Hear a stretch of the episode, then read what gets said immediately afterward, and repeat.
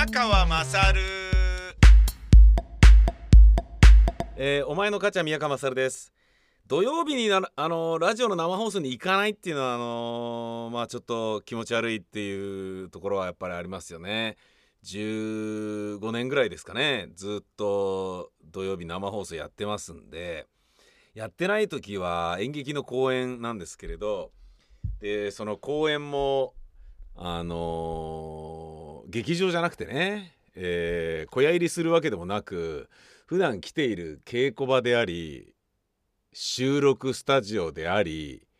トークライブの会場でありオフィスでありっていう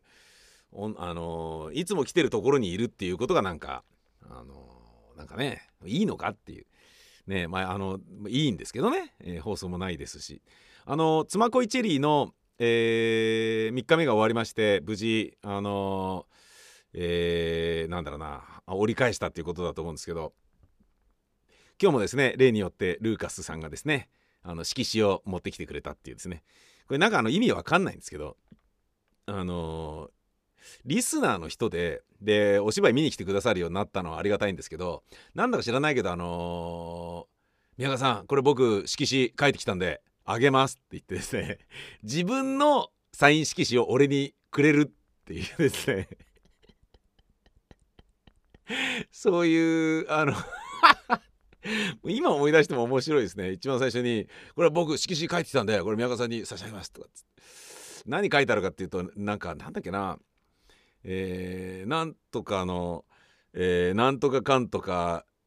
あのー芝居感激とかね。なんかそういうあの夏の終わりの演劇をとかねなんかね、まあ、要はあの今日は演劇楽しみに来ましたよみたいなことをなんか五七五かなんかで書いてあるようなところから始まったんですよ。で自分の川柳俳句のように、あのー読み人まで書いてあるわけですよ。ルーカスとかって言って。何なんだそれをあの本当にですね色紙に、あの書いて送あのそれをくれるっていうですねありがとうっていう話をしたんですけど逆だろそれと、えー僕若い頃にやってたコントで、あの弟子入りっていうのがあって「えーすいません」とかってって「僕の弟子になってください」とかっていうそういうコントありましたけどね「断る」とかね「お願いします」とか言って「一生のお願いです。ぜひ僕の弟子になってください」そういうコントやってましたけど「断る」つってね。えーそれを思い出すようなそういうあの現象ですよね。でそれまた今日彼がですね来てくれてくれまして非常にあのありがたかったっていうね。あのーすでに彼は高齢のかなんかって言ってましたね。全然あの俺の中では高齢でも何でもないんですけどでそれをですねあの家に持って帰ってあの女房に見られた時のあの俺のなんかねあの言い訳する必要がないのにあのいちいちそれを説明するっていうですね「えこれ何どうしたの?」っ「いやあのルーカスってやつがね色紙をくれたんだよ」っつって「は?」みたいなことになるから 説明しないとなりませんよね。あのいや実はねこれこれこうでっつって。前にそれでなんだよそれってラジオで言ったらじゃあねっつって面白がって毎回そういう風にしてくれてるっていう説明をですねするのがちょい面倒っていう部分あるけどまあでもありがたいですよ。そうやってね。今日なんだっけな？なんか書いてありましたねさっきね。えーまあありがたいですそして前回のアトリエ公演に来てくれてたあの出演してくれていた羽貝真理さんが来てくれて羽貝さんは声優さんで、えーまあ声優さんってスタジオブース入ってあのセリフの直しとかねあのイントネーションの苦手なとこチェック印つけたりとか、まあ、ペンを常に持ち歩くわけですよ。でそのスタジオのブースに忘れてっちゃうってことがよくあるからなんでしょうね。ボールペンに「歯がい」って書いてあのそれを使ってたんです。で書いてあるのはいいんだけど稽古前にそれを置いてって、えーあれ今芝居終わっちゃってあれ羽貝さんはなボールペンなんか名前まで書いたのに忘れてんじゃねえかよっつって次会う時までもじゃあ持ってるかってしたら見に来てくれて今日そのボールペンを返すってことができたっていうですねことがありました。羽貝さんは前回の、えー公演がチェーンが初舞台だったみたいなんですけれどもまあどうだったのかなと思って今日ちらっと聞いたら「いや全然バリバリもうマネージャーも喜んでくれてましたし」つってあそうなんだ事務所のね理解と本人が演劇やり終わった後にどう感じるかっていうのがあの結構大事じゃないですか。ねええーなんだろうな女優さんっていうのは公共物みたいなところがあってえー、本当にね本人が望むビジョンとして設計として考えてることもしくは事務所がこうしたいっていう設計を、えー、描いている方向と違うところの仕事でも誘われると断りづらいからでもやるけどでもそれを第一義に考えてるわけじゃないのよねみたいなスタンスであればそんなにねあのがっついて誘う必要もないかもしれないし。えー、もう一回やったら十分でしょっていうんであればもうあれかなっていうのもあるからなんですけどまあ気にしすぎかもしれないんですけどねえー、どうせならあの次誘う時もね同じようにこうやる気のある人に出てもらいたいっていうところがあるからどうだったのっていう話を聞いたらいやもう全然バリバリまた誘ってくださいよみたいなこと言ってくださったのでまあでもどうどうなのって言えば大抵の役者さんはそう言うかなんていうことまで言う必要はないんだけどまあぽかったんでね。えー、裏表のない人なんで言ってるからにはもう本当にそうだと思うんですけどじゃあねお誘いするかで次が「耳に息」という不倫の演劇なんですけどもうぐにゃぐにゃ男のドロドロ不倫っていうのをねちょっとやろうと思ってるんですけど、えー、今回の「妻恋チェリー」の1個前の「チェーン」というアトリエ公演で羽貝真里さんは思いっきり不倫をしている女子の役だったんですけど不倫続いたら悪いかなっていうことで一回スルーをしてみたっていう状態なんですけどね。また来年とかねどっかでお誘いできたらなんていうことも考えておるわけでございます。えー、今日はですね今僕ブースで喋ってるんですけど椅子があるようで、えー、その椅子の上にあのケベさんの衣装とかが載ってるんで、えー、中途半端な中腰でこれを喋っております。このブースはですねあの演劇の公演をやる時とかトークライブの時は楽屋になります。やってない時はブースになります。ね、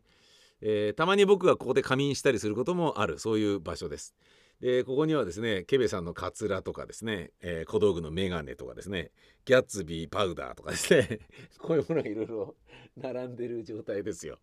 えー、全然それでいいと思うんですけれど。あの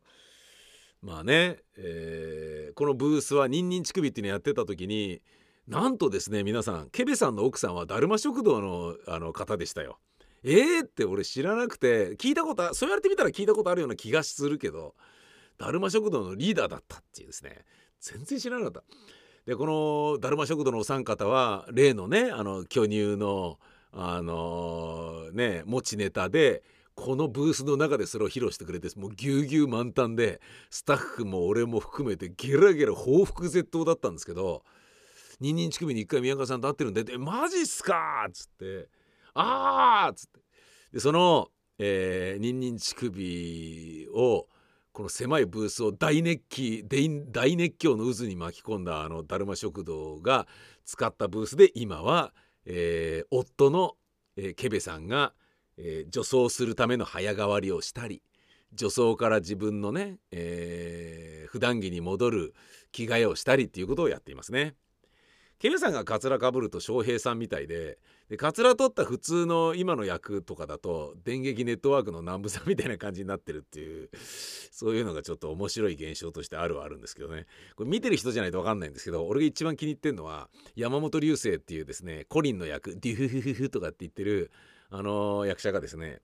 えー、スペインでおばあちゃんが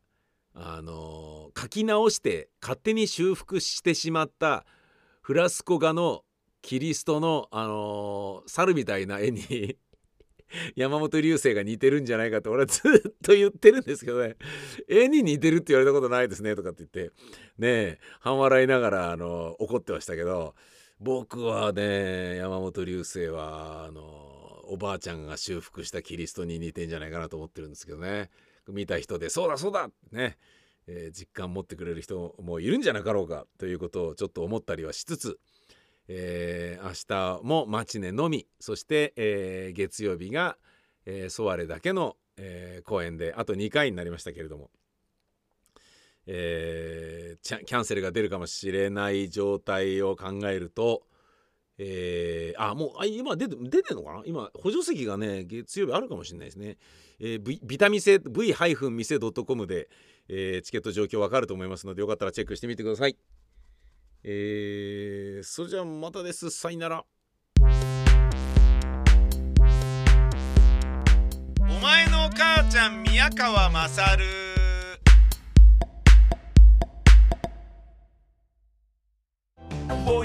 君ではアン